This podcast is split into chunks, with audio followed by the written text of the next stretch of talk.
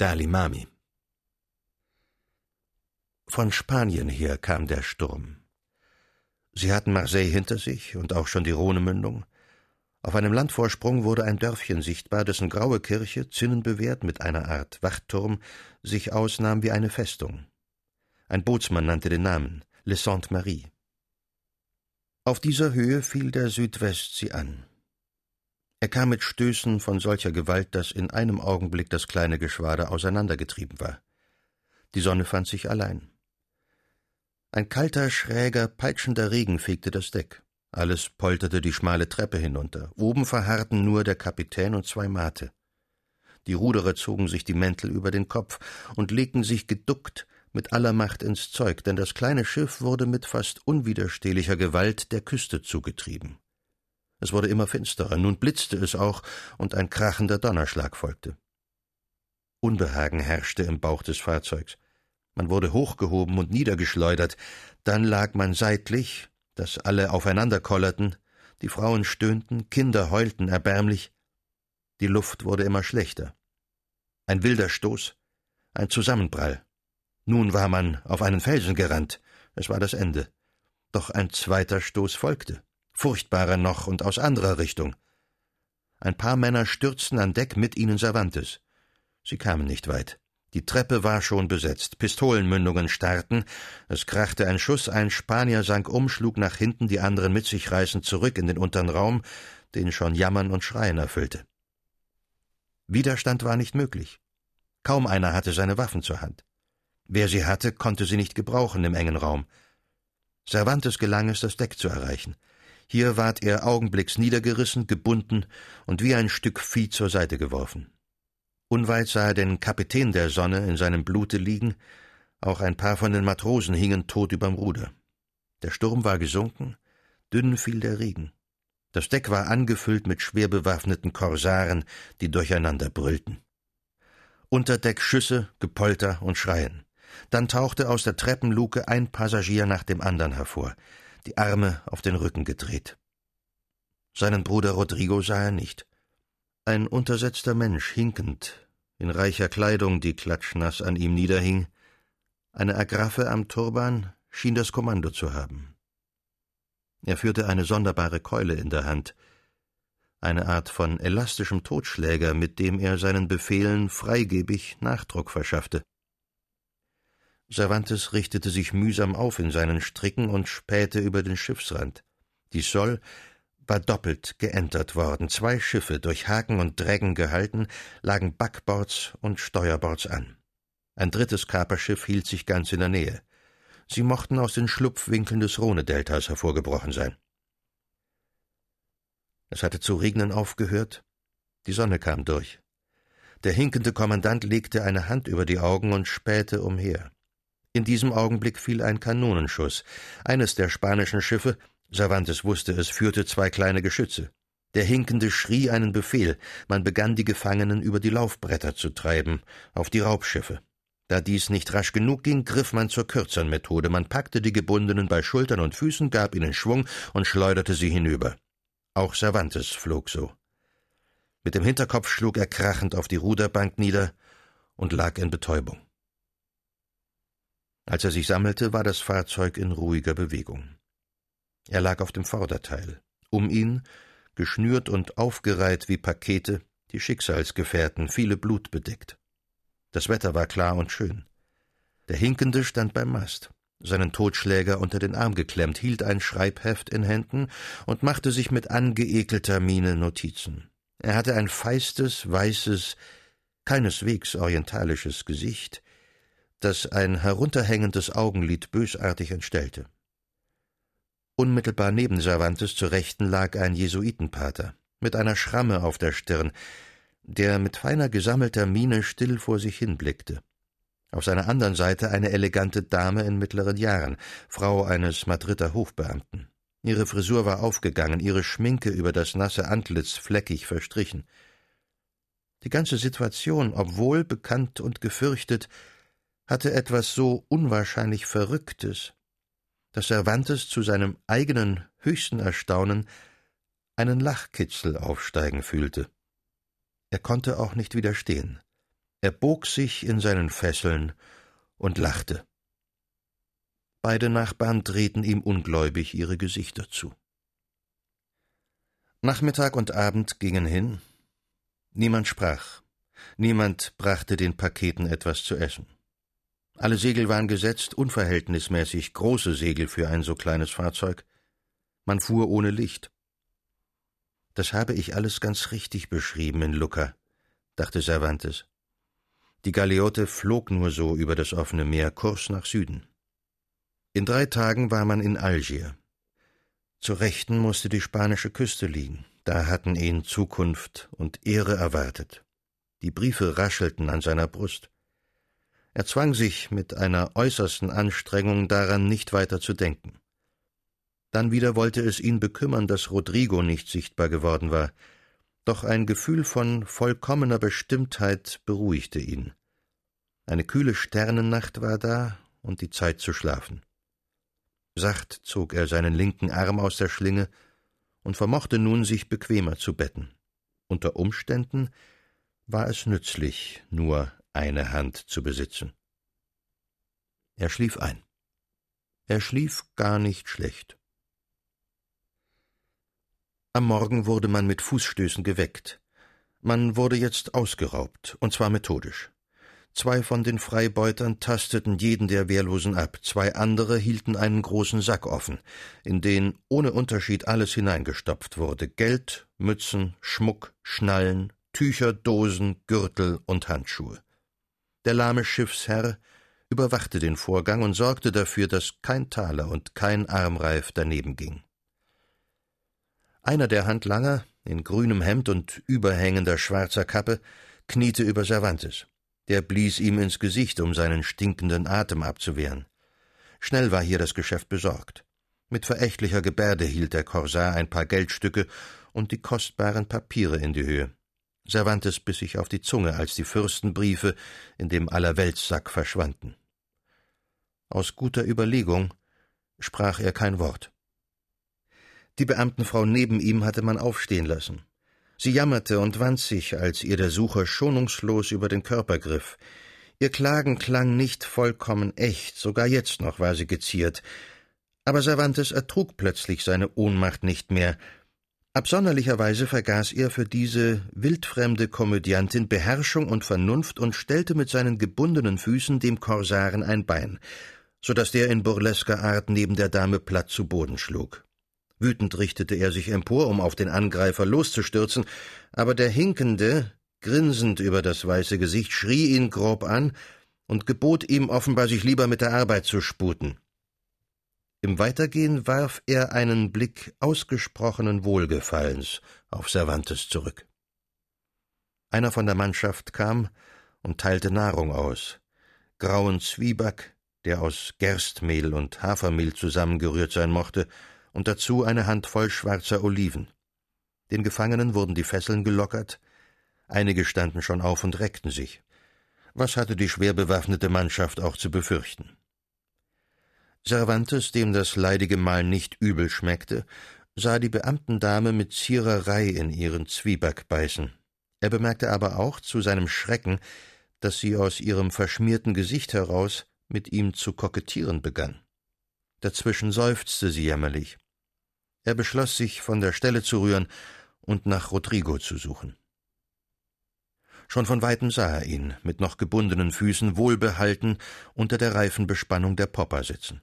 Der gute Junge streckte die Arme nach ihm aus, aber zwei Mann von der Deckwache trieben Cervantes drohend an seinen Ort zurück. Er vermied die unmittelbare Nähe der Dame und ließ sich zwischen dem Jesuiten und einem sardinischen Arkebusier an der Bordwand nieder. Mit prächtigem Wind segelte man gerade an einer felsigen Insel vorüber. Im Hintergrund einer Bucht, auf kreidigem Gelände, erschien eine hübsche Stadt, ganz maurisch schon anzuschauen. Ibiza, bemerkte der Jesuit. Von hier aus hätte man es nahe hinüber ins Vaterland. Cervantes nickte. Er sah sich bei Valencia ans Land steigen, Spaniens Boden berühren und küssen. Die Tränen wollten ihm aufschwellen. Er ward ihre Herr, und sie kamen nicht wieder.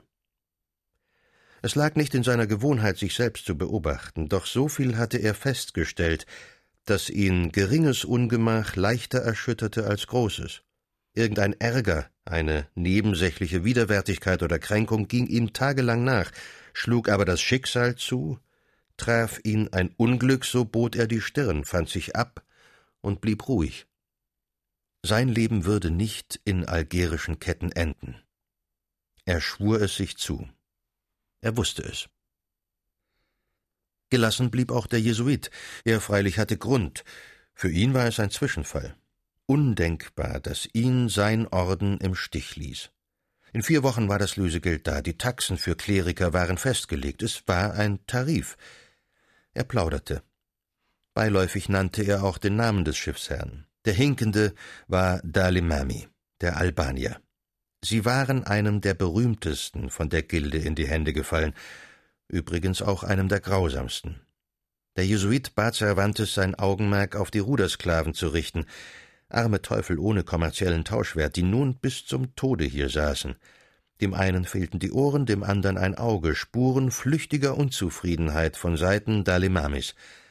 Ob der Bericht stimmte, wonach dieser Reis gelegentlich einem trägen Ruderer den Arm abzuhauen und mit dieser Peitsche auf die übrige Bemannung einzuprügeln pflegte, wollte der Jesuit nicht entscheiden. Möglich war es durchaus. Es gab da kaum Grenzen. Und am beklagenswertesten schien, dass dieser Dalimami und nahezu alle seine Kollegen als Christen geboren waren. In Griechenland, Dalmatien, Italien und sonst wo, und dass eben diese Renegaten sich weit entsetzlicher aufführten als Türken und Mauren unausdenkbar die Strafen, die diese abtrünnigen Henker im Jenseits erwarteten. Hier trat ein Mann der Besatzung auf Cervantes zu und bedeutete ihm mit auffälliger Höflichkeit aufzustehen und zu folgen. Er führte ihn bis zum Hauptmast. Auf einer Holzkiste fanden sich hier ein Glas Wein und ein großes Stück kaltes Rauchfleisch bereitgestellt. Dies schickt euch der Reis, sagte der Matrose. Fleisch und Wein, den ihr ja trinken dürft, weil ihr ein Christ seid. Er grinste. Es schien wenig wahrscheinlich, dass das Raubschiff eigens für gefangene Katholiken Wein mit sich führte. Übrigens könnt ihr frei umhergehen an Bord, lässt euch der Reis sagen. Nachdenklich trank Cervantes den starken Rotwein, nahm ein paar Bissen und beschloss, die größere Hälfte Rodrigo zuzuwenden. Der Fähnrich war vollkommen heiter. Dankbar aß er. Er schien auch nicht im geringsten erstaunt über die Auszeichnung, mit der Miguel behandelt wurde. Vielmehr lächelte er bedeutungsvoll und gewissermaßen stolz unter seinen waldigen Brauen hervor. Cervantes ahnte nichts Gutes. Willst du mir erklären, fragte er stirnrunzelnd, was das alles bedeutet, Fleisch und Wein? Und dein kluges Gesicht? Seine Ahnung bestätigte sich. Es war zum Verzweifeln. Beim Sortieren der Beute waren die Dokumente gefunden worden. Der Reis ließ den Namen Cervantes ausrufen, und zwar zunächst auf der Poppa, dort, wo Rodrigo in seinen Fußfesseln saß. Der meldete sich. Nein, nicht er sei Don Miguel, sein Bruder befinde sich vorn auf dem Schiff. Ganz richtig, ein Krieger mit einer Hand. Und allerdings könne man leicht aus dem Schriftstück ersehen, was das für ein Mann sei, nicht für einen beliebigen, schreibe der Oberbefehlshaber aller Christen an den spanischen König. Sie sollten sich hüten, dem Don Miguel de Cervantes Saavedra ein Haar zu krümmen. Er rate Ihnen gut. Was denn der Rang dieses Miguel sei, wurde zurückgefragt, für den die Oberhäupter der Christenheit korrespondierten. Rodrigo tat höchst geheimnisvoll. Aus seinen Andeutungen war jedenfalls auf einen sehr hochgestellten Edelmann zu schließen, auf einen Granden in auserlesener Funktion, und das meinte Rodrigo konnte sicherlich nur nützen. Miguel werde doch wohl mit ihm zufrieden sein. Unglücksmensch, rief Cervantes, bereute aber sofort, legte dem Bruder die Hand auf die Schulter und fügte hinzu Du meinst es gut. Der Hinkende war nicht auf Deck. Cervantes suchte und ward zu ihm eingelassen. In einer winzigen Kabine saß er an einem Tischchen und schrieb. Ihr seid der Grande. Ich weiß schon sagte er nicht ohne Wohlwollen. Euer Fall wird sich ja in kurzem erledigen. Ich bin kein Grande, von mir ist nichts zu holen. Dalimami ging hierauf gar nicht ein. Zweitausend Dukaten, das wird euch recht sein. Das ist kein Preis für einen Mann wie ihr. Nein, wahrhaftig, das schaffe ich bis morgen. Bis nächsten Monat gewiss. Wollt ihr gleich schreiben? Es wird sicher befördert. Hört mich an, Kapitän, wiederholte Cervantes, ihr irrt euch. Ich bin kein Grande. Ich bin nicht reich. Ich habe keine Freunde, die ein Lösegeld zahlen können für mich. Ich bin ein völlig mittelloser Soldat, Gefreiter dem Rang nach. Sehr glaubhaft. Für einen Gefreiten schreibt der Großadmiral an den König. Ihr braucht ja den Brief nur zu lesen, da findet ihr alles bestätigt. Wieso denn? Dalimami nahm das neben ihm liegende Blatt zur Hand. Hier steht eine dringliche warme Empfehlung, nichts von Soldat, nichts von Arm. Das ist ein Blatt. Lies das Ausführliche, das von dem Vizekönig. Ah, der Vizekönig hat auch noch geschrieben. Und alles für einen Gefreiten. Ihr führt eure Sache ja sehr geschickt. Lest diesen zweiten Brief. Ein zweiter ist gar nicht da. Faule Ausflucht. Lasst nach ihm suchen, der erste genügt mir. Ihr seid ein Esel, schrie Cervantes, ein dickfälliger, blöder, bockiger Esel. Es schien ihm viel wünschenswerter, jetzt auf der Stelle niedergehauen zu werden, als in korsarischer Sklaverei jahrelang auf zweitausend Goldstücke zu warten, die niemals kommen konnten. Der Reis war auch wirklich in die Höhe gefahren. Die Augen schmal vor Wut, den Mund wulstig vorgewölbt, packte er sein elastisches Eisen. Aber er setzte sich wieder zurecht und atmete nur einmal tief auf. Jetzt habt ihr euch Vollends legitimiert, sprach er befriedigt, nur ein sehr großer Herr ist so frech. Seine Stimme klang geradezu süßlich vor Selbstbeherrschung. Cervantes verließ ihn. O Rodrigo, Rodrigo. Aber schon keimte eine dunkle Lust in seinem Herzen an dem Schicksal, das so wild mit ihm spielte. Ja, er besaß die innere Freiheit, sich zu fragen, ob dies Schicksal ganz unverdient sei. Bezahlte er so vielleicht die grausame Art, mit der er im Scheiden von Luca Güte und Liebe hinter sich gestoßen hatte, wie einer mit dem Fuß den Nachen hinter sich stößt, der ihn freundlich ans Ufer getragen hat? Verhielt es sich so, dann bezahlte er teuer. Weggerissen ins Weglose, im Angesicht beinahe der Heimat. Das endlich erlangte Unterpfand des Glücks sein Verderben. Die Liebe des Bruders Grab aller Hoffnung. Er schwamm auf dunklem Meer, kein Nachen bot sich mehr dar. Nun denn, er bestand es. Wer verlernt hat, den Tod zu fürchten, ist stark. Am vierten Mittag lag vor den Raubschiffen unter strahlendem Himmel eine hochaufsteigende Pyramide weißer, verschachtelter Häuser, von einer Zitadelle als Spitze bekrönt, die Stadt Algier. Ehrenschüsse und Freudengeschrei empfingen die Landenden, die Ankunft von Beuteschiffen schien ein Volksfest. Zum Badistan, zum Badistan brüllten und sangen halbnackte Kinder. Der Badistan lag ganz nahe dem Meer bei der großen Moschee, ein hübsches Plätzchen, mit Pfählen und Zahltischen als Sklavenmarkt zweckdienlich ausgestattet. Unter allgemeiner Begutachtung wurden die Männer entkleidet, ein Berg von Garderobestücken türmte sich auf. Alles ging wie am Schnürchen, es war ein gewohnter gesetzlicher Vorgang. Die übliche Kleidung ward ausgeteilt, Cervantes, Grande von Spanien, Schützling der Krone, erhielt, was alle erhielten, das grobe Hemd, die plumpe Hose, eine Art Kaftan, der bis zu den Knien ging, ein paar Schlappen und eine rote Mütze. Auch eine kleine Wolldecke warf man ihm hin, damit war er ausgestattet. Alsbald begann die Versteigerung. Türken, Juden und Mauren bewegten sich zwischen der Ware und befühlten Schulter und Bein. Cervantes ward abseits gehalten. Er stand nicht feil. Einige Herren von der Polizei, in langem grünem Mantel und weißen Filzturban, die auf eisenbeschlagenen Schlappschuhen dröhnend daherkamen, führten ihn ab. Ihn und drei Schicksalsgenossen ins unferne Bagno. Ein großer, gewölbter, halb dunkler Raum, darin es feucht und muffig roch, nahm ihn auf. Dann beluden ihn die grün gekleideten sorgsam mit Eisen und Ketten. Er begriff, dass er auch diese Auszeichnung seinem Bruder Rodrigo verdankte. Sein Zustand konnte nicht unbehaglich genug sein. Umso eifriger würde er die Beschaffung der zweitausend Dukaten betreiben.